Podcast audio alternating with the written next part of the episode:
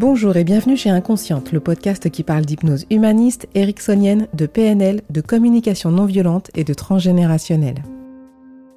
Je m'appelle Pascaline Nogrette Mipoudou, hypnothérapeute à Bordeaux et facilitatrice en communication non violente. Les citations. Je crois que cet enfant intérieur, négligé et blessé dans le passé est la principale source de la misère humaine. John Bradshaw. C'est la dernière responsabilité qui nous incombe.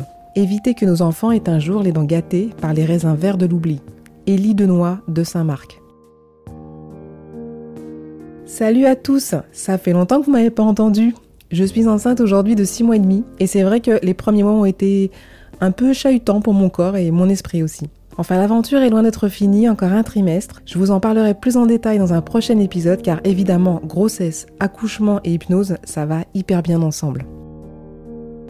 Aujourd'hui, je vous parle des adolescents parce que j'en ai un de 15 ans à la maison et je me sens complètement légitime à en parler et aussi parce que j'en reçois en consultation quelquefois et je vous avoue que parfois bah, ça me laisse un peu perplexe.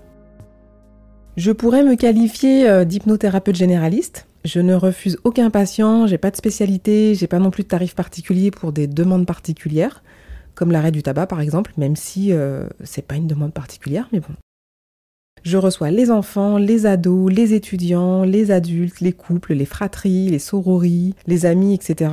Et ça coûte pas plus cher comme dit ma grand-mère, hein, vraiment. Vous allez comprendre pourquoi je vous dis ça parce que avec les ados, il y a tout de même un truc particulier, en tout cas une difficulté que j'ai rencontrée récemment. Pour en revenir aux généralités, si vous écoutez ce podcast, il est fort possible que vous soyez adulte ou de moins adolescent justement, et donc que vous soyez actuellement en pleine adolescence ou qu'elle soit plus ou moins loin. Parfois malheureusement, mais vraiment malheureusement, elle est inconnue l'adolescence pour certains adultes. Donc en généralité, je voulais faire le point pour commencer sur qu'est-ce qu'un ado, qu'est-ce qu'un adulte, où se situe la frontière? Mon fils m'a posé la question récemment et c'est vrai que j'ai pas trop su lui répondre euh, clairement. Ce que j'en sais, c'est que l'adolescence elle commence de plus en plus tôt. Euh, moi à mon époque, euh, bah, on était ado à 14, 15 ans. là, on commence à recevoir des ados qui ont 10 ans, 11 ans. Alors on dit préado hein, parce que du coup euh, on a du mal, mais euh, voilà. Donc ça commence de plus en plus tôt, pas toujours au même âge, ça dépend du sexe, ça dépend de l'ado en lui-même aussi, hein, faut pas se prendre la tête non plus. Elle provoque aussi de profonds bouleversements psychiques et physiques qui permettent à l'enfant une transition sur plusieurs années pour devenir adulte. Au niveau physique, on voit l'apparition des caractères sexuels secondaires. Les poils, la poitrine, l'acné, la modification de la voix, le pic de croissance, au niveau physiologique, des douleurs articulaires, les règles chez les filles, modification du rythme du sommeil. Au niveau psychologique, parfois de la rébellion, de la dépression, des troubles du comportement, la prise de distance avec les parents et en même temps le rapprochement avec leur père, dans le sens euh, leur pote. Tout ceci va vers un même objectif, le processus d'individuation. Que l'enfant se dépouille des apprentissages imposés naturellement par ses parents pendant toute sa petite enfance pour qu'il puisse maintenant tester la vie par lui-même afin de se faire sa propre idée, sa propre expérience, façonner ses propres valeurs et croyances.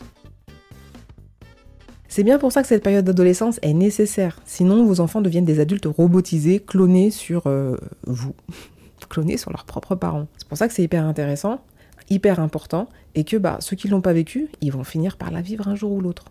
Et souvent, les jeunes adultes que je reçois, même les moins jeunes, me disent Je ne veux pas leur ressembler, ou le traditionnel, je ne veux surtout pas ressembler à ma mère, pour les femmes. Sauf que les enfants clonés ne sont pas leurs parents et qu'à un moment, ça pète. À 20, 30 ou 40 ans, comme je vous disais. Car ils ont vécu jusqu'ici leur vie comme un copier-coller parental. Ils ne sont pas vraiment heureux, pas du tout même. Et ils sentent bien qu'ils sont passés à côté de quelque chose. Hashtag croquer la vie à pleines dents. L'adolescence, c'est le moment aussi pour les parents de lâcher prise, de lâcher la bride et de se déculpabiliser, d'accepter que l'adolescent, il est en mode construction, élévation. D'ailleurs, on dit bien élever un enfant et pas élever un ado. Le but ultime, c'est qu'il puisse être autonome, responsable, qu'il puisse prendre soin de lui. Je vous dis ça car pendant quelques temps, je recevais des appels de parents d'ados désespérés. C'est les parents hein, qui étaient désespérés, pas les ados, qui me disaient euh, ne plus savoir quoi faire avec eux, qu'ils ont changé, qu'ils ne les reconnaissent plus, etc. Mais vous vous rendez compte, madame? Elle est devenue insupportable, j'ai tout essayé, rien ne fonctionne. J'ai toujours pris le temps de répondre à ces parents anxieux en leur expliquant que l'adolescence était un processus important pour leur enfant, que c'était même sain qu'ils la vivent, mais que ce processus d'individuation est une sorte de rébellion. Un peu comme si l'ado vous dit Ah ouais, Tu crois vraiment que c'est important de se brosser les dents trois fois par jour? Bah c'est ce qu'on va voir. Plus le parent va faire le forcing pour quelque chose, le brossage là, en l'occurrence, plus l'ado va dans l'extrême, c'est-à-dire zéro brossage et puis même zéro douche, tiens, pour enfoncer le clou. Alors au téléphone, j'ai souvent dit aux parents, lâchez du lest, mais cadré, pour que ça reste dans une zone de sécurité. Communiquez autrement que par désordre, car ça passait bien à 8 ans, mais ça passe plus à 14. Ouvrez vos oreilles et laissez-les parler, écoutez-les. Laissez-les explorer les conséquences de leur expérience dans la limite de la sécurité, je le rappelle. Ces conseils n'ont pas été souvent très bien reçus, mais ça c'était au téléphone. C'est bien plus ardu quand les gens y prennent rendez-vous et ils se pointent en consultation. Cette année, j'étais en difficulté, comme je vous le disais, au début avec la prise en charge d'adolescents. J'ai même pensé que bah, il serait peut-être plus raisonnable d'arrêter de les recevoir car je me trouvais vraiment dans une impasse mais trop trop importante, avec l'impression de ne pas avancer et même de tourner en rond. Je reçois en ce début d'année une maman et son fils adolescent. Le garçon est poli mais ne décroche pas un mot. La maman est en colère, elle veut que ça change, et elle l'exige même. Qu'il communique, qu'il communique plus, qu'il soit plus curieux, qu'il ait de meilleures notes au lycée, au lieu de passer sa vie sur les écrans à ne pas prendre l'air. Lui, toujours pas un mot.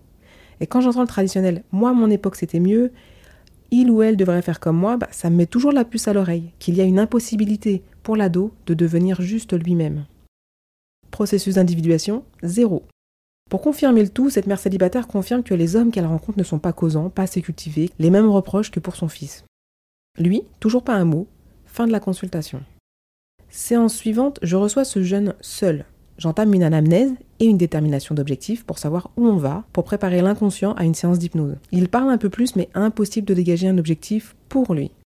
La séance d'hypnose qui a suivi a été forcément laborieuse. Bah ouais, c'est compliqué, voire impossible de faire ami-ami avec un inconscient qui n'a pas d'objectif perso, mais l'objectif de quelqu'un d'autre, et surtout d'un parent.